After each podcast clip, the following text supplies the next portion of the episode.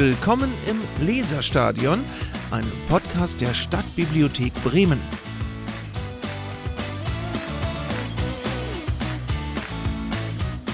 Herzlich willkommen, eine neue Folge im Leserstadion. Wir sind wieder da. Ich bin hier, Jörg, und. Hallo, ich bin Finja und ich bin immer noch da. Genau. Wir begrüßen euch. Schön, dass alle wieder eingeschaltet haben, die uns hier gerne zuhören. Ähm, worum soll es heute gehen? In, wir haben so ein bisschen einen kleinen Blumenstrauß an Themen heute, ne? Mhm. Genau. Aber ich freue mich auf jeden Fall schon drauf. Ähm, es geht heute um zum einen die Code Week steht an im Oktober. Was machen wir noch? Wir reden über die Code Week und was wir für tolle Veranstaltungen da machen. Außerdem haben wir ein paar Interviews geführt, die außerhalb von der Code Week noch ein bisschen mehr so ins Digitale und Kreative reingehen und auch relativ stark zu Cosplay, Anime und Manga, Sachen, die ja nicht so direkt was mit der Code Week zu tun haben. Genau, aber warum wir über diese Themen sprechen, das wird sich dann, wird man im Laufe des Interviews schnell merken. Das liegt auf der Hand, warum wir uns damit beschäftigen. Dann fangen wir mal an mit der Code Week. Die Code Week ist im, jetzt steht jetzt an, im Oktober. Genau. Was ist die Code Week? Finja? Die Code Week ist nicht tatsächlich eine Woche. Die Code Week ist ein Zeitraum vom 8. bis zum 23. Oktober hier in Bremen. Da gibt es eine Reihe von Veranstaltungen für Kinder und Jugendliche. Aber Code Two Weeks würde halt auch komisch klingen. Ne? es, es, rollt nicht so von der Zunge wie ja. Code Week. Genau. Ähm, Code Week an sich ist eine europaweite Aktion, die seit 2013 von Ehrenamtlichen organisiert wird. Und die soll halt dazu beitragen, dass die Begeisterung am Tüfteln, Hacken und Programmieren entdeckt wird. Ähm, das heißt, es bietet eine Chance, hinter die Kulissen der digitalen Welt zu schauen. Ich zitiere hier direkt aus dem Text von der Webseite. ähm, genau, es gibt halt also eine Menge cooler Workshops und Mitmachangebote, auch von uns. Genau, also kreativer, ja, interaktiver Umgang mit digitalem und Technik. Genau. Ne? Mit Hard- und Software. Mit Hard- und Software, genau. So sagt man. Unsere Bibliothek macht, hat mehrere Veranstaltungen dazu auch, ne? Genau. Im Programm. Ein paar stellen wir am Ende nochmal vor, oder? Da, genau, da würde ich am Ende nochmal drauf eingehen. Und wir haben, aber das kann ich jetzt schon sagen, sehr viele tolle Veranstaltungen, auch ganz viel in den Zweigstellen. Es lohnt sich definitiv, da nochmal auf unsere Webseite oder auf die Webseite von der Code Week zu gucken, die natürlich auch in den Show Notes verlinkt sind. Ähm, damit ihr euch das nochmal ein bisschen genauer angucken könnt. Gibt es eine Zielgruppe, eine bestimmte? für die Code Week oder richtet sich an? Also alle? generell ist die Zielgruppe Kinder und Jugendliche und das geht so von so, ich glaube, 8 bis 15, so um den Dreh, hm. würde ich jetzt mal so aus dem, aus dem Handgelenk schütteln. Ist das was, was man sagt? Okay, ja, gut. genau. Was die Code Week ist und was wir hier in Bremen dazu machen und überhaupt, bitteschön.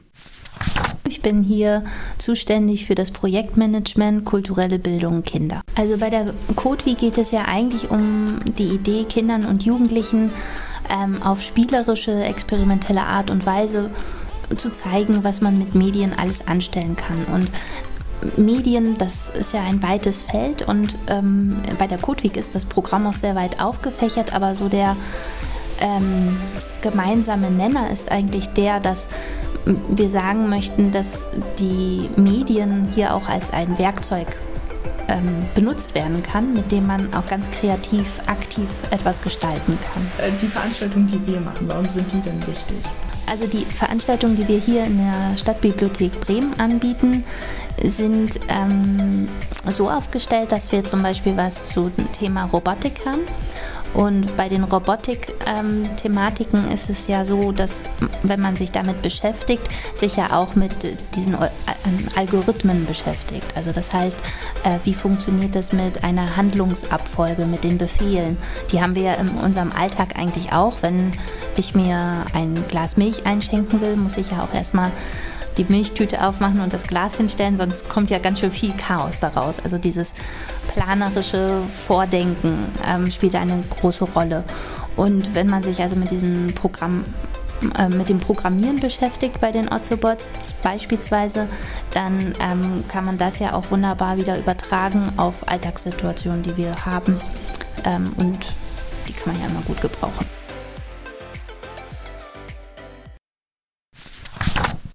Okay, super. Das war die Code Week. Ähm, kreative Betätigung in der Bibliothek unter anderem. Um dieses Thema geht es auch in unserem nächsten Beitrag für diese Folge, denn ich habe mit jemandem gesprochen. Genau, Jörg hat sich mit Annabel Howig unterhalten, die Bibliothekarin in Ludwigshafen ist und Cosplay-Weltmeisterin. Und das dürft ihr euch jetzt anhören. Wir sprechen heute mit Annabel, die auch in einer Bibliothek arbeitet, die Bibliothekarin ist in Ludwigshafen am Rhein. Ähm, sie ist gleichzeitig noch, ähm, als ob das nicht schon interessant genug wäre, äh, geht es auch noch um ihre Tätigkeit als Cosplayerin heute dabei. Und wir sprechen über ähm, Bibliothek, Cosplay-Kultur, Anime, Manga, Gaming in Bibliotheken. Genau, und das wird bestimmt ein, ein launiges Gespräch. Und ähm, ich freue mich, dass du da bist, Annabelle. Hallo. Hallo, ich freue mich auch sehr, hier zu sein. Hi. Dir geht's gut? Mir geht's super. Ja, ein bisschen gestresst, weil wir viel machen, aber trotzdem ist es ein interessanter Tag. Sehr gut. Ja, es gibt ja guten Stress und schlechten Stress, ne? Das ist, oder manchmal auch mal beides, genau. okay.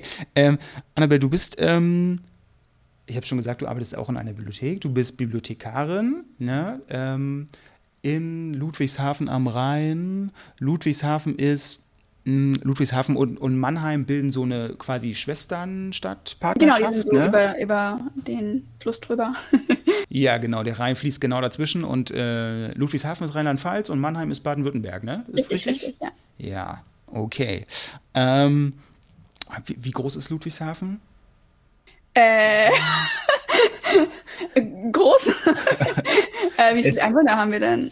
150? So, ja, sowas in dem Dreh, ne? 150, äh, ja. Kommt genau. aufs Einzugsgebiet an, was du mitzählst und was nicht, aber schon, ja, schon genau. gut, ja. Genau. Wir haben aber auch ein Einzugsgebiet so drumherum und so. Ja, auf jeden Fall auch eine äh, Großstadt nach der Definition für Großstädte, genau. Ähm, wunderbar. Ähm, du bist Bibliothekarin, hast ähm, Bibliothekswesen studiert, ne? Studiert, ja. Schon eine Weile oh. her. Ist schon eine Weile her. Muss, kannst du sagen, wie lange es her ist? Musst du nicht. ist okay. nee, ich habe äh, 2007 angefangen zu studieren und dann halt den Bachelor gemacht, also drei Jahre. Und äh, ja, war da halt in, in Köln an der Uni. Und äh, damals war das Studium noch so ein bisschen, ich sag mal, konservativer. Mittlerweile okay. lernst du ja auch sehr, sehr viele verschiedene Sachen. Aber damals war es halt sehr so auf Digitalisierung in Bibliotheken. Aber Digitalisierung war halt nur so, du scannst Dokumente und du, du suchst online nach Dokumenten. Und das, mhm. das, ja, das war jetzt nicht so spannend. Mittlerweile machen die mehrere Sachen, was ziemlich cool ist. Ja. Weil Bibliotheken entwickeln sich auch weiter. Mm, jetzt arbeitest du in, auch in der Stadtbibliothek in Ludwigshafen. Ähm, was, was machst du so? Also was ist deine Tätigkeit? Äh, erstmal für den Makerspace, also unser Makerspace Area, yeah. den Werkraum und auch den Gamingraum, den Gaming-Bereich, aber auch halt viel für die Jugendbibliothek und die ganzen Jugendclubs. Wir haben, ich glaube, mittlerweile zwölf Jugendclubs, die sich halt regelmäßig treffen und äh, da bin ich sehr viel beteiligt und ja, bin äh, generell aber so auch so ein bisschen Mädchen für alles. Ich springe überall gerne mal ein, bin auch mal in der yeah. Kinderbibliothek, bin auch mal in einem anderen Team, weil äh, wir versuchen halt eben auch das auch mal so ein bisschen zu mischen, dass auch jeder mal alles kennenlernt. Du hast es schon, ähm, du hast schon angesprochen, ähm, euer Makerspace, Ideenwerk heißt das in Ludwigshafen, ist richtig. Ähm, Makerspace machen wir, also es hören ja jetzt hier ähm, gemischtes Publikum zu, deswegen erklären wir das nochmal. Ähm, Makerspace sind ja also offene Kreativräume, sag ich mal so, ne, in Bibliotheken, ähm, die eben die Möglichkeit zu ganz viel kreativer Betätigung für alle möglichen Arten von, sage ich mal, Do-it-yourself-Projekten, Einsatzbereichen bieten können. Ne? Ist richtig, so kann man das sagen. Ist halt einfach so, dass man natürlich auch Wissen aus Büchern haben könnte, aber ähm, Makerspace ist halt so, dass du halt eben auch Wissen direkt vor Ort halt eben anwenden kannst, lernen kannst, an den Geräten, zusammen mit Leuten und dass es einfach eine ganz andere Art ist des, des Lernens und der Community als halt äh, nur sich die Bücher auszuleihen und dann, dann daheim zu lesen, wie ich das und das machen könnte. Weil das gab es schon immer und dann Makerspaces versuchen eben genau diese Verbindungen zu schaffen, ne? dass ich im besten Fall, also aus Bibliotheken kennen wir das klassisch, äh, Informationen werden vermittelt über Text. Ne? Ähm, genau, und da versuchen wir die Brücke zu schlagen, dass man die Sachen auch direkt praktisch anwenden kann. Und Entertainment. Also Entertainment machst du ja auch als Bibliothek, als öffentliche Bibliothek. Genau. Und ähm, ist auch diesen Entertainment-Teil, der halt dabei ist. Aber halt eben auch so der Zugriff auf Geräte, weil ganz viele Leute haben halt einfach nicht die Möglichkeit zu Hause den 3D-Drucker zu haben, einen Laser, eine Nähmaschine, Stickmaschine und so weiter. Und äh, wir bieten das halt den Leuten, dass sie die Möglichkeit haben, sowas zu benutzen. Also es ist auch sehr halt eben den, den Leuten der Stadt Möglichkeiten zu bieten. Ähm, in eurem Ideenwerk, in eurem Makerspace, sag mal so ein paar Sachen. Was gibt's alles? Was kann man da machen? Was findet man für Geräte, Maschinen? Mhm, also wir haben halt eben Lasercutter, Stickmaschinen, Nähmaschinen, ähm, Digitalisierungsgeräte, also auch so VHS-Kassetten-Digitalisierer, ja, genau. ähm, 3D-Drucker, Resindrucker, ähm, aber halt eben auch so viele Software, halt eben auch Bildbearbeitungssoftware, solche Sachen, Podcast-Sets, wo man halt Sachen Ja. aufnehmen kann, Kameras und äh, Greenscreens und alle die Sachen halt. Und ähm, ja, auch ganz viel normales random Werkzeug, was man so brauchen könnte. Und äh, sind aber auch immer happy, das zu erweitern. Ach, Plotter, Leute lieben zu plottern, das ist auch gerade wieder. ähm, ja, das haben wir auch noch. Und äh, es kommt mal wieder was dazu. Und das ist halt eben auch ganz cool, weil es halt dann noch mal was Aktuelles ist. Aber ja, macht Spaß. Sind viele verschiedene Sachen und macht Spaß. Genau, sehr gut. Ähm, das heißt also, zum einen bieten Bibliotheken diese, diese Geräte an, um die zu benutzen und ähm, äh, bei euch auch ganz viel den, das entsprechende Know-how, oder? Ähm, wie man diese Sachen bedient. Man kann halt Workshops bei uns machen, die halt erklären, wie man das Gerät bedient.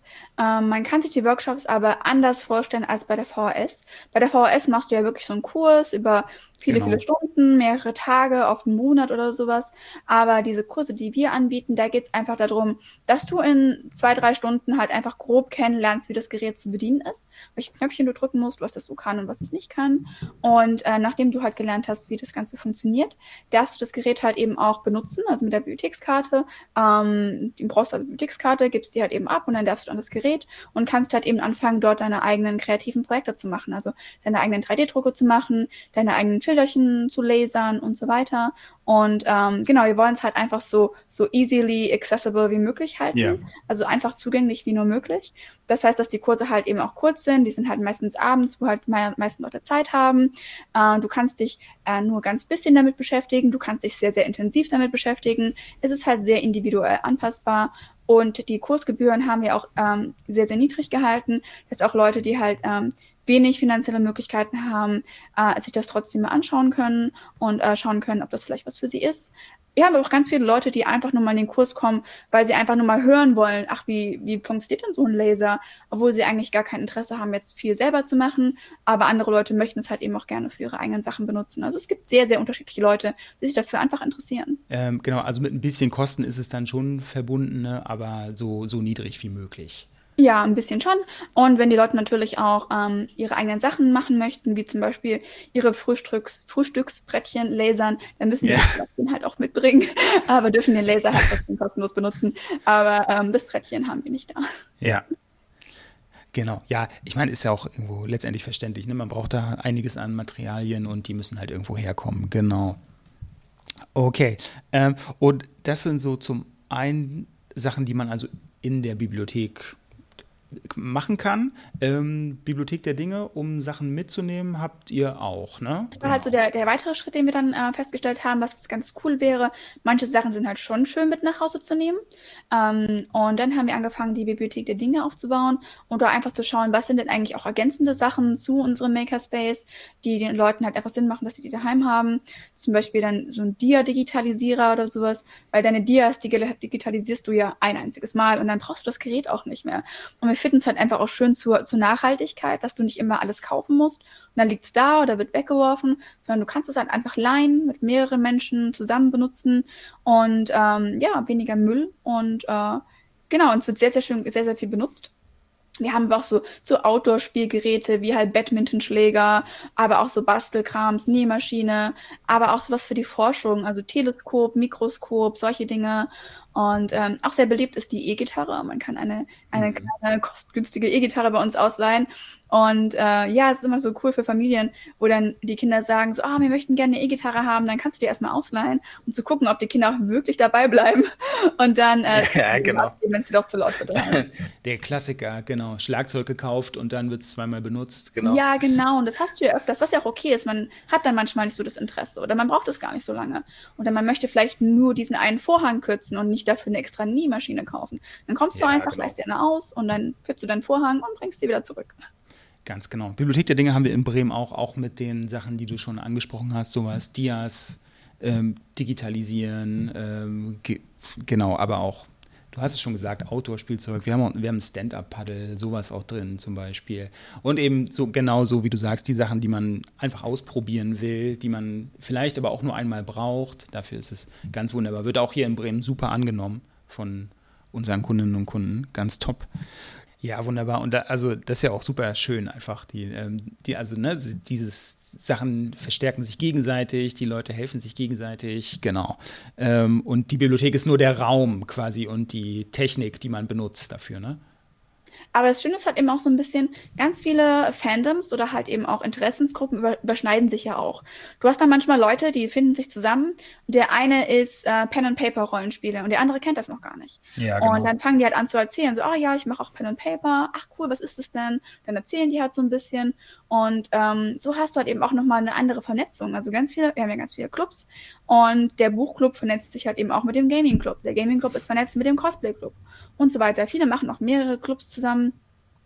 Und du hast halt eben einfach generell so einen Jugendkulturaustausch dadurch. Also es geht ja. nicht nur darum, dass die jetzt Kostüme nähen und jetzt so so viele Kostüme im Jahr fertig kriegen, sondern einfach es ist ein sehr starker Kulturaustausch über alles Mögliche. Auch ganz viel so in Anführungszeichen Internetkultur-Dinge, ja. weil oft passiert ja irgendwas im Internet und äh, du möchtest dich mit irgendjemandem dazu austauschen. Und dann sitzen halt Leute da und der eine näht was und der andere ist am Zocken oder sowas. Und dann tauschen die sich über irgendwas Politisches aus, was gerade online passiert ist.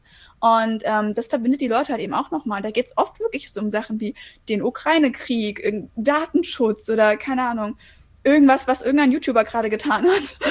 ja, da ist die Bibliothek dann einfach der Treffpunkt, der, der eben ist und der auch gut so ist, ne? Genau. Genau. Und dass halt eben auch ihre Interessen halt auch hier so wahrgenommen werden. Und das, ich glaube, das Wichtigste denen äh, ist für die, dass wenn sie hier sind, dass die, das Personal, die Leute, die, die da sind, ähm, auch wollen, dass die da sind. Also wir, wir, wir tolerieren die nur nicht, dass sie da sind, sondern wir, wir wollen ja, dass sie da sind und akzeptieren sie und äh, verstehen ihre Hobbys. Und ich glaube, bei vielen Leuten ist es halt eben auch so, dadurch, dass sie halt Verständnis kriegen äh, von meistens einer Person, die auch älter ist, als sie, ähm, ja. dass sie halt eben da den, diesen Zugang zur Bibliothek haben.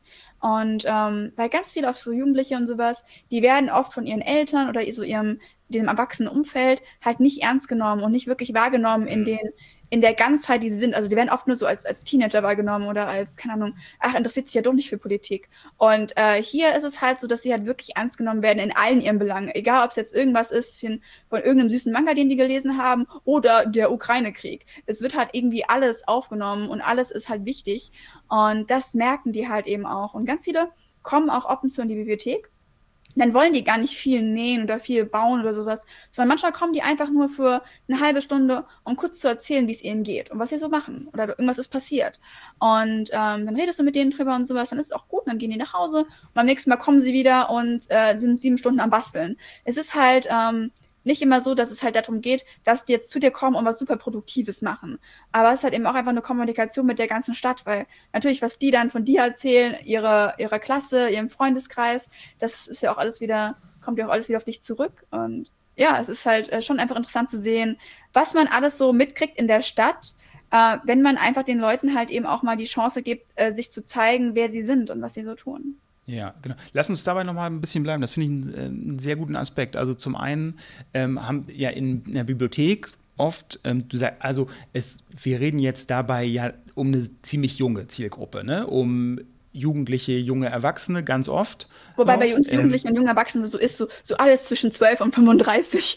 Ja, das stimmt. Der, die, die, über die Definition kann man sich mal so ein bisschen streiten, das stimmt.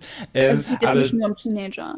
Genau, aber, aber es ist also eher ein Phänomen in der, in der, in der jüngeren Lebensphase, sage ich mal so. Ähm, und äh, also Phänomen meine ich jetzt nicht despektierlich, aber so ganz grundsätzlich ne, ist die. Be genau.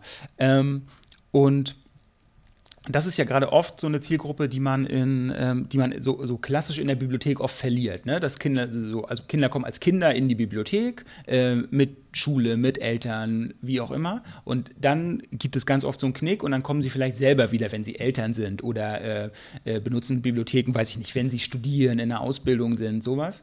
Ähm, und in dem Fall kriegt man sie durch diese Angebote ja auf jeden Fall auch wieder in den Ort Bibliothek oder hält sie da sogar, oder? Würdest, also kann, würdest du das so bestätigen? Es geht halt einfach darum, also nicht, dass du halt eben jetzt versuchst, jede mögliche Zielgruppe zu bekommen, sondern du musst es ja auch wollen, dich anzupassen an verschiedene Zielgruppen, an verschiedene ähm, ja, Bedürfnisse im Endeffekt. Genau. Und oft bist du so als Erwachsener, da gehst du halt eben einfach von anderen Bedürfnissen aus für, äh, für junge Menschen. Und ähm, du musst dich auch viel mehr darauf einlassen, was de deren wirkliche Bedürfnisse sind. Ähm, wir haben für uns in der Bibliothek so ein bisschen eine Methode kennengelernt, die wir sehr oft benutzen, für äh, verschiedene Sachen zu analysieren und halt eben auch zu verstehen. Mhm. Ähm, aktuell gerade versuchen wir uns halt eben auch mehr auf die ähm, LGBTQ-Community äh, zu konzentrieren, um uns da halt einfach zu verbessern, dass diese Community sich halt besser wohler für uns fühlt. Was können wir noch für die anbieten? Was yeah. möchten die gerne präsentieren? Was ist denen wichtig zu zeigen? Und so weiter. Wir benutzen dafür halt meistens Design Thinking. Ähm, Design Thinking ist halt eine Methode, wie du halt ähm, äh, Fragen stellen kannst und halt eben Sachen analysieren kannst. Ja, genau. Wo es halt ganz oft darum geht, dass du nicht hingehst und sagst, hey Gruppe, was möchtest du gerne, sondern dass du halt einfach die Gruppe fragst, hey, wie sieht bei dir der Tagesablauf aus? Ne? Also, genau. ähm, wie, was machst du so in der Schule? Was sind so Situationen, bei denen du dich besonders wohl gefühlt hast? Was sind Gebäude, wo du reingelaufen bist, wo du, ähm, wo du dich gar nicht zurechtgefunden hattest, also wo du dich nicht gut gefühlt hast und so weiter. Und anhand von den Antworten versuchst du dann halt eben rauszufinden, um was es eigentlich den Leuten wirklich geht. Also diese Warums, warum haben sie sich da wohlgefühlt? Warum ist das schlecht für die? Warum ist das schön für die? Und äh, dementsprechend halt dich dann auch anzupassen. Und wir haben halt genau. auch Jugendclubs logischerweise auch ganz viele Leute, die LGBTQ sind. Und wir wollten uns da einfach verbessern. Und dadurch, dass wir dann mit denen ins Gespräch gekommen sind über das Leben von denen, ähm, haben wir jetzt angefangen, ganz viele Dinge in der Bibliothek zu verbessern. Und das krass ist, sobald du anfängst, äh, auf sowas einzugehen und das zu verbessern, hast du halt sofort auch eine Reaktion darauf. Wir hatten zum Beispiel Toiletten und auf dem einen Klo stand ein D wie Damen und auf dem anderen Klo stand ein H wie Herren. Ja. Aber du hast ja auch non-binäre Menschen. Ja. ja. andere als Damen und Herren. Und äh, im Endeffekt haben wir dann einfach die Klos abgeändert und haben dann halt ein Schild dran gemacht, wo halt eben einfach draufsteht WC. Und dann halt ein Piktogramm von ähm, einer Toilette zum Sitzen ja, und genau. einer, äh, einem äh, Urinal. Und dann ist halt einfach in der einen, im einen Klo sind halt beides drin und im anderen ist halt nur das eine drin. Und ähm, das wurde sofort angenommen. Also sofort kamen halt wirklich non-binary People zu uns und meinten so, oh mein Gott, ich habe gesehen, eure Klos haben sich geändert, wie krass. Und ähm, da merkt man so ein bisschen, sobald man anfängt, das halt auch ein bisschen aus der Perspektive von anderen Leuten zu sehen, ähm, kannst du so viele oft Kleinigkeiten verändern, die einfach eine richtig große Wirkung haben. Allein schon, wenn du, wenn du so ein bisschen auch weißt, die, bei, bei Leuten, bei den jungen, jungen Leuten, oh, was, was spielen die denn gerade so für Videospiele? Wenn du so einen Gaming-Bereich hast in der Bibliothek, informier dich, welche Spiele gibt es gerade. Weil dann, wenn Leute dann zu dir kommen, die zocken will, wollen, dann kannst du halt mit denen darüber reden. Und sobald die halt auch merken, so, ah, okay, krass, das interessiert die ja wirklich, für was ich mich interessiere und was mir wichtig ist, ähm, hast du halt einfach sofort eine andere Beziehung und auch einfach einen besseren Service. Und ähm, ja, es ist halt richtig stark auf jeden Fall bei uns, dass äh, die Leute sich dann noch so wohl gefühlt haben, dass noch mal mehr Leute kamen. Und ähm, bin jetzt sehr, sehr happy damit, dass wir auch weiter auf die LGBTQ-Gruppe eingehen können. Wir hatten noch so, so eine Durchsage. Also abends haben wir so eine Durchsage gehabt, so, oh, die Bibliothek schließt in wenigen Minuten. Ja, und die war halt so, genau. sehr geehrte Damen und Herren. Also ich habe die auch eingesprochen. und jetzt immer so, warte, das ist halt schon blöd. Und jetzt sagen wir halt, sehr geehrte Gäste. Und das hat so gut gewirkt. Die Leute sind so happy darüber. Und äh, ja, es sind manchmal kleine Veränderungen, die halt voll viel machen. Und äh, ja, es muss jetzt kein gigantischer Makerspace sein, wo du halt irgendwie einen Cosplay-Weltmeister stehen hast, der halt mit den Leuten näht oder sowas, sondern halt einfach auch manchmal eine Kleinigkeit. Ja, auf jeden Fall, genau. Ähm, die, genau, Design Thinking wird hier in der Bibliothek auch angewendet und genau, generell äh, fragen, fragen wir uns ja im Bibliothekswesen, ne, wie, ähm, wie man die Bedarfe der, der einzelnen Menschen irgendwie einfach besser abbilden kann, damit sich alle hier wohler fühlen. Genau. Und man muss dran denken, dass man ähm, oft nicht nur Sachen für eine Community macht. Also ich mache nicht was für äh, Menschen mit äh, Migrantenhintergrund, sondern du versuchst auch was mit den Leuten zu machen. Das ist auch manchmal so ein Umdenken. Also man möchte ja, äh, man geht manchmal davon aus, ah, die wollen, dass man das und das macht. Und dann ist es aber gar nicht so, weil du noch nie diese Gruppe gefragt hast. Ja. Und ähm, dann im Endeffekt musst du versuchen, viel mehr was mit der Gruppe zu machen, die du ansprechen ja. möchtest, anstatt einfach nur für die Gruppe. Genau. genau. Ähm, was ist, mh, hm, ich will trotzdem nochmal auf dieses Thema ähm, junge Menschen, Jugendliche und so weiter zurück. Ähm, was sagst was sagst du zu, wenn jemand sagt Cosplay, Anime, Manga, Gaming, die ganze Kultur ist, ähm, ist das nicht nur so eine Form von irgendwie Eskapismus, von äh, Realitätsverweigerung, irgendwie ähm, äh, meine Eltern sagen, ich soll mich mit was Sinnvollerem beschäftigen? Ja, sind auch Leute, die zum Lachen in den Keller gehen. Also im Endeffekt, du musst ja irgendeine Form von Spaß haben in deinem Leben, sonst funktionierst du ja auch einfach nicht mehr. Yeah. Im Endeffekt musst du halt immer irgendwas haben, was, die, was dir Spaß macht. Manchen Leuten macht es Spaß, RTL zu gucken. Dann können die das ja tun, wenn sie möchten. Äh, ich gehe gerne an meine Nähmaschine und nehme mir witzige Kostümchen. Ähm, es ist genau. im Endeffekt, es, es, die, nicht jeder muss es verstehen. Also das ist halt auch so ein Ding, äh, wenn man was tut, nicht jeder muss das Verständnis dafür haben und muss das ganz, ganz toll finden. Äh, es reicht manchmal, wenn Leute das einfach gehört haben und das äh, ja unkommentiert lassen oder sowas. Aber ähm, wie bei jeder Gruppe ist halt, du musst dich halt mit der Gruppe beschäftigen, um zu verstehen, was dahinter steckt. Ja. Und ähm, das ist halt eben auch so ein Ding einfach, äh, was halt ganz cool ist in diesem Makerspace, der ja offen ist äh, den ganzen Tag über. Wenn wir keine Kurse haben, können da einfach sich verschiedene Leute reinsetzen. Und du hast so oft jetzt die Möglichkeit gehabt, dass an dem einen Tisch halt ein Cosplayer saß, der was genäht hat, und an dem anderen sitzt halt ähm, irgendein Erwachsener, der gerade was am 3D-Drucker macht oder sowas. Und dann kommen die ins Gespräch und dann fragt er, ah, was, was, was nähst du gerade da? Und dann sagt die Person, ah ja, hier, ich nähe gerade einen Ärmel für mein Kimono. Und dann kommen die ins Gespräch und ähm, genau bei solchen Gesprächen fangen sich halt eben auch an, so ein bisschen Verständnis zu entwickeln und auch einfach, ähm, ja, halt sich eine Kommunikation herzustellen. Wenn du halt noch nie mit einer Gruppe kommuniziert hast, dann hast du halt Probleme, die zu verstehen. Und ähm, wenn die Leute denken, oh, das ist Eskapismus, dann ja, cool, dann komm mal zum Cosplay-Club, red doch mal mit den Leuten.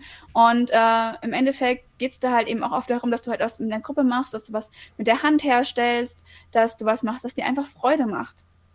Ja. genau. Und warum sollte man das nicht einfach tun? Und es wäre auch Quatsch, so zu tun, als würden, äh, als, als wären andere Sachen kein Eskapismus. So, ne? Ja, eben, du kannst ja auch Romane lesen. Du kannst ja auch einfach jede Woche fünf Liebesromane lesen. Ja, genau. Wo fängt es an, wo hört es auf mit dem Eskapismus? Eben, genau. Ne? Oder ja. keine Ahnung, Netflix bingen, anstatt dass du halt einfach in deiner Freizeit nur da hockst und Netflix guckst oder sowas. Oder keine Ahnung, es gibt ja tausend Sachen, die du halt äh, übertrieben viel tun kannst und die vielleicht in einem anderen Maße etwas gesünder wären. Äh, ist ja öfters mal so. Aber ja, das Gute ist halt genau. ein bisschen bei den, bei den Cosplayern und sowas. Ähm, wenn du halt Sachen selber machst, fängst du irgendwann an, auch so ein bisschen den Schrecken davor zu verlieren, irgendwas Neues anzufangen oder was zu anzufassen, wo du halt dich noch nie damit ausgekannt hast. Äh, keine Ahnung, sei es halt eine Säge oder was ich was. Ähm, ja. Keine Ahnung, äh, Farben, Bastelmaterial, Schmuckgedöns, irgendwas. Ja. Ähm, du verlierst halt einfach so ein bisschen die Scheu davor, ähm, Sachen anzufangen, von denen du eigentlich keine Ahnung hast. Ja. Und ähm, du lernst aber auch so ein bisschen, was ganz cool ist, auch einfach nach Ressourcen zu suchen. Also du kannst auch einfach verschiedene Sachen googeln. Wir haben ganz oft Leute, die halt eben was machen möchten und die googeln dann einfach Star Trek Uniform nähen und dann gibt es da wirklich Videos dazu. Dann sitzen die in dem Raum ja. mit dem Video und nähen halt so Step by Step diese Star Trek Uniform und ja. das funktioniert. Das ist richtig nice. Und der eine Schritt weiter davon ist halt, ähm, mein, mein Partner und ich, wir haben uns jetzt ein Haus gekauft und äh, er ist auch Cosplayer, ja. Und ähm, alles, was wir in diesem Haus machen, lernt er über YouTube-Videos. Er geht auf YouTube, guckt sich das an ja. und macht es am Haus. Und ja, im Endeffekt ist das ja auch dann so ein Skill wie beim Cosplay. Ja. ja, und es funktioniert. Das ist ziemlich nice. Cool. Sehr schön. Ähm, wenn wir, ähm, du hast gesagt, du bist, ähm, du bist ja bist schon relativ lange aktiv als Cosplayerin, bist da drin. Ähm, die ganzen Themen ähm, Anime, Manga, Gaming haben auch, bevor du Cosplayerin wurdest, wahrscheinlich schon eine Rolle gespielt in deinem Leben. Ne? Ähm, ich habe in der Bibliothek hier das Gefühl, ähm, das Ganze ist in den letzten Jahren auch nochmal super krass angezogen. Also ähm, der, der Bestand an Anime, an Manga ist super gewachsen. Ähm, das, die Nachfrage ist super hoch danach. Wenn das belegen auch, also so die Verkaufszahlen der Verlage, weiß ich nicht, Carlsen, Kase oder so, merkt man das auch. Es wird irgendwie jedes Jahr wieder mehr. Ähm, Gibt es da einen Grund? warum das so ist? Oder ist es einfach ein Trend, der sich irgendwie ergeben hat? Ja, also genau. Okay. Damals, als ich halt äh, so in der Schule war und sowas, dann war es so, wie, du liest diese komischen Comics und dann wurdest du gehänselt dafür. Ja, yeah. liest doch mal was Vernünftiges.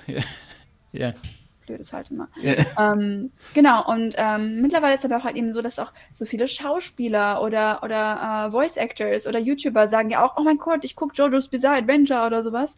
Und es ist halt einfach sehr, sehr viel akzeptierter geworden. Du hast halt eben oft mittlerweile Klassen, wo halt die Hälfte der Klasse Mangas liest, einfach weil es halt so normal geworden ist, was auch ja sehr, sehr schön ist dafür. Es ist ja sehr, sehr cool, dass äh, du was machen kannst, ohne dass sofort alle dagegen sind. Ja. Äh, generell, Jugendliche sind manchmal schon ziemlich fies zueinander, ja. dass wenn sie irgendwas Spaß an was haben, dass jemand anders das versauen möchte. Ja. Passiert das immer noch. Ich, das merke ich auch immer voll krass in den Klassenführungen oder so. Das ist so eine neunte Klasse oder so und du kommst irgendwie bei den Mangas vorbei und ja, alles klar.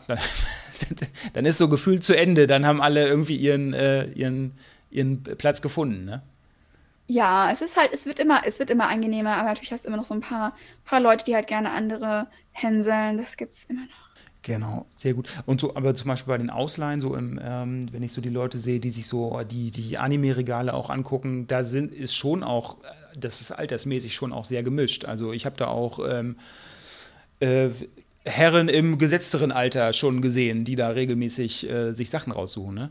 Es ist aber auch so, dass viele Sachen sind ja auch so ein bisschen all age, also jede Zielgruppe. Ja. Genauso wie auch ja. ganz wieder so ähm, Disney-Filme sind ja eigentlich so für, für everyone. Also jeder kann das und das gucken. Ja. Dann gibt es ja einfach ganz viele Sachen, die halt einfach so allgemein jeden ansprechen. Halt eine, eine lustige Comedy-Serie oder irgendwas Mystery-mäßiges. Äh, im Endeffekt spricht ja auch so eine, so eine gut geschriebene äh, Kinder-Mystery-Serie auch äh, erwachsene Leute an. Ja, auf jeden Fall.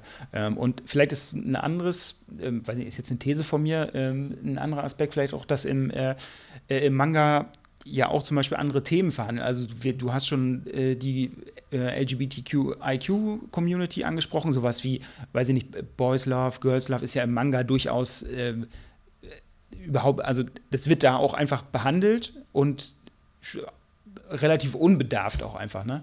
Ja, ja, ganz oft hast du ja halt verschiedene Themen, die äh, ganz wenig in US-Comics vorkommen oder halt eben genau. äh, nur in den US-Comics, die noch nicht zu uns geschwappt sind. Ja. Während halt eben Mangas schon so ein bisschen ähm, den Einzug gehalten haben hier und äh, wo es dann einfacher ist, halt äh, solche Themen halt eben auch bei uns anzusprechen. Es gibt ganz viele Mangas, die sich auch um soziale Themen drehen, die halt eben auch um, um ähm, Mental Health gehen oder halt eben auch äh, nicht nur so Schulromanze, sondern auch wirklich äh, Mobbing in der Schule oder ähm, Leben, wenn man äh, in der Schule im Rollstuhl sitzt und so weiter. Also es gibt echt interessante Themen. Man muss dazu sagen, dadurch, dass die Sachen ja aus Japan kommen, haben die oft nochmal einen anderen Hintergrund. Also man muss schon manchmal so ein bisschen äh, ja. versuchen, das zu trennen, dass in Japan halt verschiedene Themen auch einfach anders aufgegriffen werden als in mhm. Deutschland.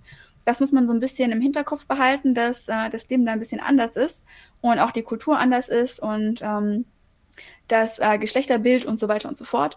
Ähm, aber ja, trotzdem gibt es halt Themen, die halt viele Leute auch in Europa sehr, sehr ansprechen und auch Persönlichkeitstypen, die die Leute in Europa ansprechen. Und ähm, deshalb ist es halt sehr, sehr interessant für, für viele Leute auch hier. Ja, das auf jeden Fall, das stimmt. Ähm, wie, wie ist das zum Beispiel? Ähm, du bist schon lange in der Community unterwegs, du kennst da viele Leute. Ähm, benutzen Leute, die Cosplay machen, ähm, besonders häufig die Bibliothek? Kannst du das so sagen?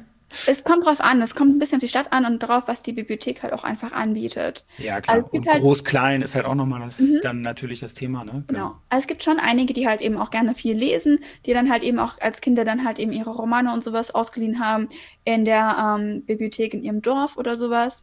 Ähm, aber äh, natürlich jetzt, wenn halt eben auch einfach mehr für die Leute geboten wird, dann nutzen die das auch ein bisschen häufiger. Und auch gerade halt eben, äh, viele Bibliotheken haben auch mittlerweile ähm, äh, Rollenspielwerke, also so, so äh, Regelwerke von Pen-and-Paper-Sachen und sowas. Ja, haben wir auch. Teuer. Und ja, ähm, genau. das wir haben das auch und das ist, äh, also das läuft auch, ne? Also ähm, genau, generell ist ja auch so, es gibt ja auch so viel zu konsumieren. Es gibt ja so viele schöne Mangas, so viele schöne Serien und sowas. Und du kannst dir die nicht auch immer alle selber kaufen. Das ist ja auch super teuer. Und nicht jeder hat. Ja, genau. Das wär, genau, das wäre meine, meine nächste Frage gewesen. Also irgendwie liegt es ja auch auf der Hand. Also das ganze Thema Kostüme, es sind super viele Medien, es ist super viel Input. Das ist halt am Ende auch, das kostet halt alles Geld, ne? Im Endeffekt es steht und fällt halt immer mit, ähm, wer ist in der Bibliothek und wer macht es. Ja. Also dein Personal hat so, so krassen Einfluss darauf, was für Sachen du anbietest, was für Sachen du an, an Material da hast und dementsprechend halt eben auch, wer zu dir kommt. Und ähm, das, damit steht und fällt es halt so ein bisschen. Aber ich habe auch voll oft äh, mhm. Bibliotheken, die halt zum Beispiel mehr Mangas anschaffen wollen. Und dann schicken die mir eine Liste, so, hey, wir wollen die und die Sachen anschaffen. Und was, hältst, was hältst du davon? Hast du noch Tipps, was wir noch anschaffen können? Und dann gebe ich denen Tipps, sage, ah ja, das ist gerade in, macht lieber nochmal das mit rein, weil das ist alles ja. nur Action, was ihr habt. Und ähm, also Bibliotheken tauschen sich da auch so sehr viel drüber aus. Ja, das auf jeden Fall. Ähm, das ist ja auf jeden Fall ein Zeichen der Profession, dass da immer relativ viel miteinander kommuniziert wird. Genau, und das ist ja auch gut. Das finde so wie wir beide das jetzt auch gerade machen, genau. ähm, dann lass doch noch mal ähm, zum Abschluss, wenn ich ich will jetzt anfangen, mich mit Anime, Manga zu beschäftigen. Welche, welche, welche Manga-Reihe, welche Anime-Reihe? Ich bin zum Beispiel, ich bin jetzt Elternteil, ich möchte das verstehen. Ich bin, äh, ich bin noch sehr jung. Ich weiß, äh, das Angebot ist ja auch so groß. Äh, ich weiß nicht, ähm, ob, ob, du das, äh, du, du, hast ja bei ähm, ähm, wenn du so Sachen hast, wo es einfach ein großes Angebot ist. Du sitzt vor deinem Netflix-Account und äh, Doom scrollst dadurch irgendwie, was jetzt, äh, ja, was gucke ich jetzt, klingt irgendwie alles gut. Ähm, womit fange ich an? Ähm, es kommt immer darauf an, was, was dir halt gefällt, auch so als Thema. Ja. Ähm, was ich aktuell sehr, sehr vielen Leuten empfehle, eine sehr beliebte Manga-Serie, die ich auch jeder Bibliothek empfehlen kann, gerade einzukaufen, ist äh, Spy Family. Schreibt ja. sich aber Spy X Family. Ja, Wird aber genau. Spy Family ausgesprochen. Ja. Und äh, das ist halt ein Comedy-Action-Manga, wo es darum geht, ähm, es spielt so ein bisschen in einer so sehr fiktiven Zukunft, wo es zwei Länder gibt, die halt zusammen verfeindet sind und es gibt immer Spione und das eine Land spielt das andere aus und mein Hauptcharakter ist auch halt ein Spion und er hat eine ganz besondere äh, Mission. Er muss halt ähm, äh, ein Kind in einer Schule einschleusen, um dann halt sich dem, ähm, dem äh, ähm, Headmaster, das ist auf Deutsch, äh, Direktor, der, Direktor genau. weil der Direktor ja. ist der, das Ziel. Und ja. er ist halt alleinstehend und er so, oh Gott, was mache ich jetzt? Dann geht er halt ähm, ins Waisenhaus und nimmt sich ein Kind da raus. Und ja. er weiß aber nicht, dass dieses Kind Gedanken lesen kann. Und dieses Kind weiß sofort, oh mein Gott, der ist Spion. Ach, wie toll, mein neuer Papa ist Spion. Das ist toll. und ähm, der nimmt ja dieses Kind raus und äh, ist okay, aber die Schule ist sehr konservativ. Ich muss eine Mutter finden, weil ohne ja. dass ich eine Mutter habe, nehmen die mich nicht an. Ja. Und dann treffen sie so gesehen eine junge Frau, die halt eben auch ganz verzweifelt ist, weil ihre Eltern immer so, oh, du musst ganz dringend heiraten, Kindchen, du musst einen Mann haben. Und dann trifft sie halt äh, diesen, diesen Agenten und weiß aber nicht, dass er Agent ist. Ja. Und sie ist heimlich ähm, äh, Auftragsmörderin, sie ist Assassinin.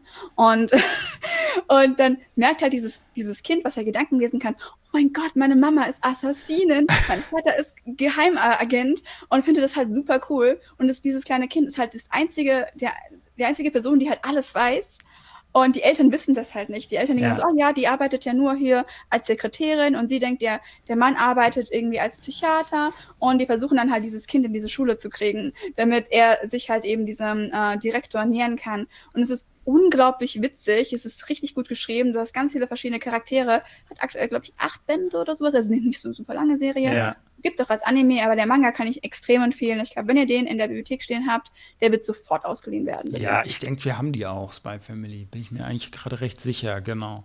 Der kann, das kann auch irgendwie jede Person lesen. Also ich habe auch schon Leute gesehen, die sonst gar keinen Manga lesen, die das total witzig fanden. Dann Leute, die super, die Übergeeks sind, die finden es auch voll lustig. Und ja, cool. ja, es halt einfach sehr, sehr gut geschrieben. Das ist sehr, sehr lustig. Okay, super, vielen Dank. Ähm, Annabelle, dann haben wir es jetzt doch ein äh, durchaus längeres Gespräch geworden. Ich rede immer, es tut mir leid, ich rede auch immer schnell. Was das ist auch gut. Wunder, wunderbar. Annabelle, wir bedanken uns bei dir für dieses Gespräch. Und ähm, genau. Ihr könnt mich auch immer erreichen, wenn ihr wollt. Falls irgendjemand eine Information möchte, schreibt einfach an die an info@ideenwerk.de. ja, genau. alles gut. Ja, cool. Vielen Dank. Danke dir. Das war super. Danke auch, dass ich hier sein durfte.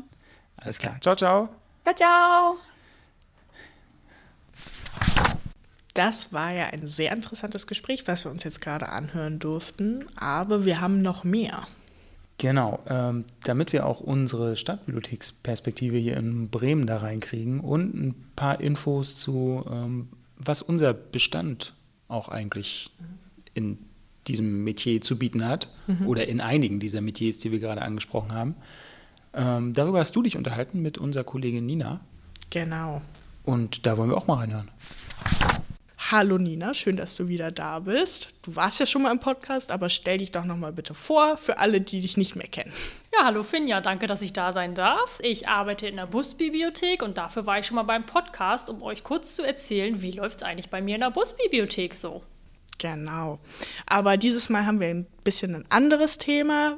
Wie die ganze Folge ist das hier so ein bisschen in die Richtung, also das hier ist jetzt in die Richtung PNP, also Pen and Paper, Lab, äh, Live-Action-Roleplay und äh, Cosplay. Das war das andere Thema. genau. Und äh, weil du ja auch bei uns arbeitest, kannst du ja sicher ganz gut erzählen, was wir so ungefähr im Bestand haben.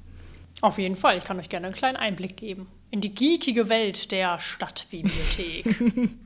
okay, super. Dann äh, fangen wir an. Ja, was äh, fangen wir mal an mit äh, für all die Leute, die gerade über den Begriff Pen and Paper gestolpert sind oder P und P. Pen and Paper ist ja zu Deutsch Stift und Papier. Bedeutet, man baut sich einen Charakter nach bestimmten Regeln, schreibt diesen auf ein Papier, spielt dann in einer Runde vor Ort am Tisch in der Regel, geht aber auch online mit Leuten zusammen ein Abenteuer, wo einer dann der Spielleiter ist und dann erlebt man kleine Sachen und muss immer wieder würfeln. Es macht auf jeden Fall sehr viel Spaß.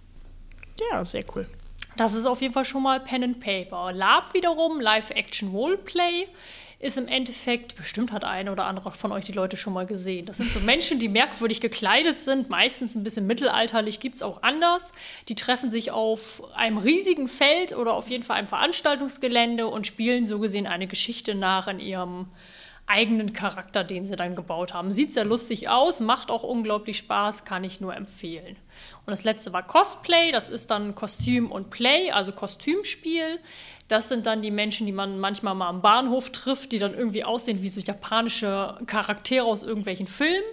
Das äh, kommt tatsächlich nämlich aus Japan. Da verkleidet man sich dann wiederum nach den Serien oder den äh, ja, Filmserien oder den Manga-Serien eine bestimmte Figur. Aber auch jemand, der als Jack Sparrow rumrennt aus Pirates of the Caribbean, wäre ein Cosplay im Endeffekt. Ja, sehr schön. Genau, und wir sind ja auch sehr modern ne, als Bibliothek mhm. und haben in unserem Bestand natürlich auch Sachen in die Richtung. Was genau haben wir denn da? Weißt du da irgendwas? Ja, also jeder, der irgendwie Cosplay gerne mag, es gibt ein, zwei Bücher zum Thema Cosplay sogar. Jetzt nicht unbedingt mit Anleitung, aber ähm, welche, wo man ein paar Bilder angucken kann. Wenn jemand Lust hat, selber zu nähen, da kann man sich am besten die Anleitung aus der Nähabteilung suchen, weil viele Alltagsklamotten kann man dann noch umnähen. Dann haben wir ganz viele Bücher zum Thema Pen and Paper, weil man muss sich das vorstellen, das ist wie mit den Genres von Romanen. Es gibt viele verschiedene Spielerichtungen, die einen interessieren. Wenn man lieber Science Fiction mag, gibt es zum Beispiel Cyberpunk oder ähm, Shadow One, ist auch ein ganz tolles System, das wir in der Bibliothek haben. Mag man es klassisch eher ein bisschen Fantasy Fantasy Mittelalter gibt es unter anderem Pathfinder, Dungeon and Dragons oder Das Schwarze Auge, das ist so die bekannteste. Mhm. Es gibt aber ganz viele verschiedene Richtungen. Und jeder, der irgendwie sonst noch äh, Cosplay mag und Lapen, da gibt es auch unter anderem ganz viele Mangas. Mangas sind ja die japanischen Comics unter anderem, die von äh, andersrum, also falsch rum für uns gelesen werden. Oft die Mädchen mit großen Augen und kurzen Rücken, aber es gibt so viel mehr, das ist nämlich eigentlich nur ein Klischee wir haben auf jeden Fall sehr viel im Bestand und es ist auch sehr gerne gelesen und geliehen. Genau, aber was ist denn da ungefähr so die Zielgruppe an Leuten? Weißt also, ne, die, die Altersgruppe, beziehungsweise so, ich meine, Wenn man es jetzt irgendwie nach Geschlecht aufteilen würde, muss man natürlich nicht, aber die Zielgruppe ist tatsächlich äh, bunt gemischt. Es gibt auch schon Pen-and-Paper-Regelwerke für Kinder, das heißt so nicht Schurke. da kann man selbst mit Kindern schon die ersten Pen-and-Paper-Abenteuer spielen. Da spreche ich jetzt von Kindern zwischen, ich sag mal, sieben und zehn. Und dann im Endeffekt kann man jedes normale Abenteuer, gerade im Pen-and-Paper-Bereich, ich sag mal ab zehn aufwärts, so gestalten, dass auch Kinder das machen können. Wir haben auch hier, hatten in der Stadtbibliothek jetzt gerade die letzten paar Monaten zwei Pen-and-Paper-Veranstaltungen, die jeweils dann für Kinder ab 10 freigegeben waren. Und es hat auch unglaublich Spaß gemacht, es lohnt sich. Mangas wiederum oder Thema Cosplay muss man gucken. Äh, je nachdem, was man liest und was man gerne mag, haben die äh, komplett unterschiedliche Altersempfehlungen. Da kommt es halt drauf an, was du sehr gerne magst. Lapen wiederum ist äh, eher was meistens für die Älteren. Also ich sag mal, die Leute, die dem Cosplay so ein bisschen entflogen sind, weil sie vielleicht nicht mehr so Lust auf die Szene haben, rutschen manchmal doch ins Lapen rüber. Also da findest du eher junge Erwachsene bis sogar Ältere auf jeden Fall. 30, 40, 50, da gibt es, glaube ich, kaum eine Höhe. Das so zur Alterseinteilung. Ja, da hört man dann ja schon so ein bisschen deine Erfahrung raus. Du bist offensichtlich auch selber in der Szene unterwegs jetzt einmal ganz krass gefragt. Du bist, bist du nicht zu alt dafür? Also zu alt zum Mangas lesen bin ich nicht. Ich habe zu Hause selber einen Bestand von 1500 Büchern ungefähr. Aber fürs Cosplayen ja. Der Durchschnitt der Cosplayer ist so ungefähr 16 Jahre, würde ich jetzt schätzen. Genau kann man natürlich dann bei Umfragen rauskriegen. Aber ja, der, der Durchschnitt ist da. Wiederum bin ich aber wahrscheinlich der perfekte Durchschnitt fürs Lapen. Und bei Pen and Paper Spielen ist es halt komplett bunt, je nachdem, es macht Spaß und ja, du hast richtig äh, vermutet. Ich bin selber teilweise drin, wobei ich der Cosplay-Szene etwas entflogen bin, bin aber hauptsächlich jetzt beim Pen and Paper und Lapen dabei. Und die, die Bremer Szene, wie hast du da das Gefühl, hat die sich entwickelt? Ist die äh, am Wachsen oder eher nicht so? Es ist also gerade in Bezug auf Cosplay, Mangas und Co. immer wieder am Wachsen. Wir haben vermehrte Nachfragen nach äh, Mangas, haben auch ein erhöhtes Manga-Angebot, also es wird immer aufgestockt. Wir haben mittlerweile sogar Light Novels im Bestand. Das sind die Mangas in Romanform, wenn man mal so will. Die kriegt man unter anderem in der Zentralbibliothek und in der FA. Und generell in ganz Bremen, es wächst, also man merkt es daran, es gibt eine große Veranstaltung in Bremen, das ist die NipponCon, die findet meistens im Sommer statt. Die ist ausgebucht wie eh und je jetzt nach Corona. Im Endeffekt ist das Gebäude im Fegesacker Bürgerhaus schon wieder zu klein. Sie müssten sich was Neues suchen, theoretisch. Und es gibt auch mehr Conventions so langsam. Es gab zwischendurch eine in der Glocke, soweit ich weiß. Und jetzt im September, Anfang September, gab es eine sogar in der Waterfront. Also die Szene wächst und es ist äh, anscheinend immer mehr Nachfrage und wird auch immer noch gut genutzt. Ja, ich habe das Gefühl, generell sind so auch Pen and Paper jetzt wieder mehr in den Mainstream gekommen durch Serien wie zum Beispiel Stranger Things. So äh, Dungeons and Dragons habe ich das Gefühl, ist dadurch jetzt wesentlich mehr im allgemeinen Bewusstsein drin. Hast du das Gefühl, dass ähm, so Gaming beziehungsweise so Pen and Paper, die Frage macht keinen Sinn, dass es mehr ähm, Reichweite hat als so klassische Filme? Das nicht unbedingt, wobei der klassische Film aus der Scheibe wird auf Dauer aussterben. Wir wissen es ja alle. DVDs werden nicht mehr so genutzt, Streamingdienste haben das abgelöst. Generell ja, auch durch Filme wiederum hat es einen Aufschwung bekommen, allen voran aber tatsächlich Corona. Dadurch, dass die Leute zu Hause bleiben mussten, mussten sie sich sehr mehr mit sich selber beschäftigen oder wiederum mit anderen online. Und dafür ist äh, nicht nur Brettspiele, sondern auch gerade Pen and Paper wunderbar gedacht, dass man sich online trifft und zusammen ein Abenteuer erlebt, um einfach einfach der Realität zu entfliehen, um wiederum was anderes zu erleben und mit Freunden Spaß zu haben. Deswegen hat diese ganze Szene, glaube ich, nochmal einen Aufschwung bekommen. Wir haben einen super Bestand in der Stadtbibliothek, äh, immer wieder auch Veranstaltungen dazu, gerne mal auf der Homepage gucken, von Manga-Zeichnen mit äh, Tech-Tool, was wiederum ein kleines äh, Tool ist, womit man iPads mit iPads malen kann auf der Wand. Da gab es jetzt auch was mit einer Manga-Zeichnerin. Mhm über ja, zwischendurch Pen and Paper Veranstaltungen. Die Stadtbibliothek bietet immer wieder Gaming Veranstaltungen an. Also wir sind in dem Thema Geekiges immer wieder dabei. Gerne mal vorbeischauen auf der Homepage. Danke fürs Gespräch, danke, dass du wieder da warst. Immer gerne, es hat sehr viel Spaß gemacht. Ja, super. Haben wir die Bremer Perspektive hier auch noch mit drin. Sehr gut. Ähm, und jetzt kommen wir wieder auf die Codeweg zurück, weil es gibt ja noch ein paar ganz konkrete Veranstaltungen, die da auch stattfinden. Das und da hast du uns ein paar Tipps mitgebracht, richtig? Ja. Ich stelle euch jetzt ein paar von den Veranstaltungen vor, die wir als Stadtbibliothek zur Code Week machen. Die erste Veranstaltung ist Bau deine Bibliothek in der Minecraft-Welt. Die Busbibliothek wird im Spiel gebaut, damit auch alles korrekt ist, steht der Bus vor der Tür und es darf erstmal ordentlich besichtigt werden. Danach geht es dann auch ans digitale Bauen. Das, die Zielgruppe sind Kinder im Alter von 10 bis 12 Jahren. Es gibt zwei Termine, einen am 19.10. in der Fahr und einen am 21.10. in Fegesack. Der Workshop, den ich jetzt vorstelle, ist ein Tech-Tool-Workshop mit Johann Büsen. Ähm, der zeigt, wie man mit Tech-Tool großflächige Wandbilder malt. Johann Büsen ist bekannt für unter anderem den Kunsttunnel an der Weser.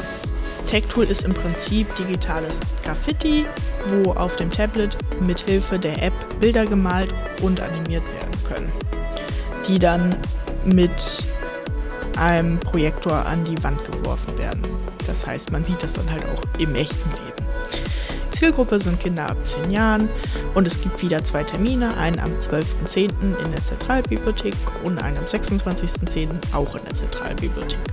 Beim ersten Termin wird gemalt und beim zweiten Termin wird dann animiert. Dann gibt es einen Makey-Makey-Workshop, beziehungsweise das ist eine Mini-Schulung.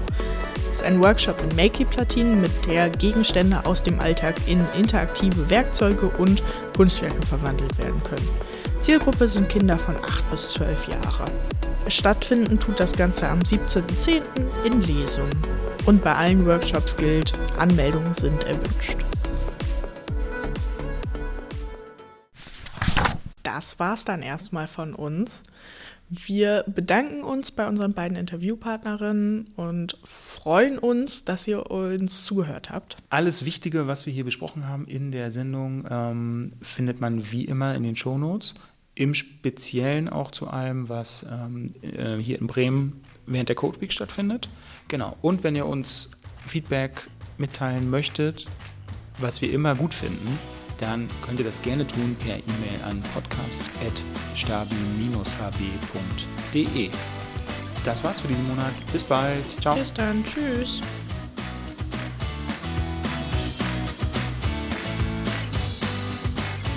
Bis zum nächsten Mal im Leserstadion. Wir freuen uns über Lob und Kritik per E-Mail an podcast.stabi-hb.de.